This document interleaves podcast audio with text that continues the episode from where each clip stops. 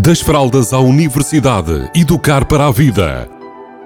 Uma rúbrica sobre parentalidade que lhe proporcionará caminhos para melhor entender a criança ou jovem. Das fraldas à universidade, educar para a vida. Uma rúbrica de Filomena Serrado.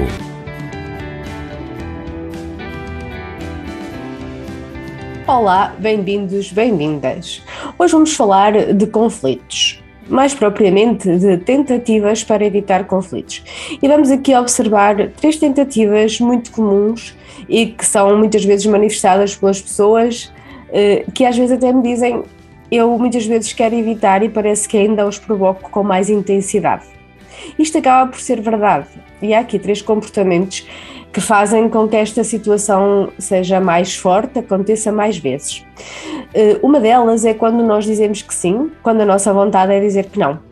Ou seja, quando nós deixamos de estabelecer os nossos limites e permitimos muita flexibilidade ao outro ou à situação e isso faz com que nós, eh, de alguma forma, nos sintamos mal a, longo prazo, que tudo fique muito estranho e muito difícil de conseguir aguentar.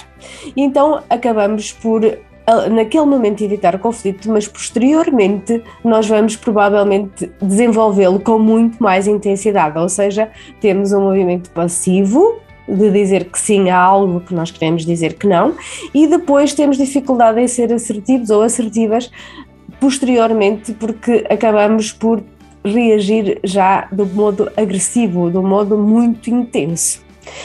A segunda situação é quando nós mentimos ou ocultamos alguma coisa que está a acontecer. Acredito que naquele momento o nosso grande objetivo é que a outra pessoa não se chateie, não se zangue, que nós tenhamos paz. Ok, então nós estamos a trabalhar para evitar o conflito.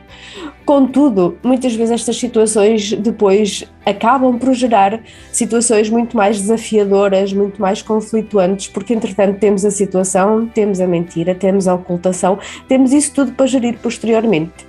Então, é provável que esta boa intenção de às vezes não manifestar determinadas situações ou não as uh, abrir para outras pessoas tenha uh, a intenção de evitar conflito, de promover a paz, no entanto, ela pode efetivamente gerar um conflito ainda mais intenso e mais profundo. E a terceira é quando eu ignoro demais. Quando eu ignoro demais, quando eu fecho os olhos a, a situações que me estão a provocar sentimentos desagradáveis, comportamentos que eu considero que são incorretos, que são pouco hum, aceitáveis, então a certa altura quando eu quero ou quando já não tenho mais recursos para lidar com essas situações, acabo por explodir e criar, às vezes até outra vez, os movimentos agressivos de ralhar, falar alto e às vezes com pouca também assertividade e mais agressividade.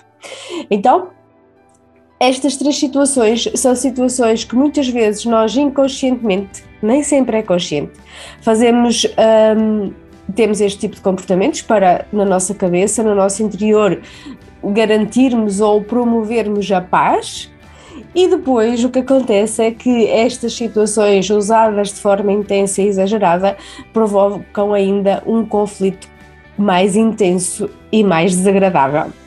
Então, a minha proposta para esta semana é observarem-se, observarmos-nos, não é? Que eu também faço parte desta condição humana, observar-nos tentarmos perceber quando é que nós estamos a exagerar no uso destas três, destes três comportamentos para evitar o conflito e encontrarmos, provavelmente depois desta consciencialização, estratégias para sermos mais assertivos e assertivas, para de alguma forma conseguirmos garantir mais paz e menos conflito, mesmo que em algumas alturas nos pareça que é algo desagradável e que custa a implementar.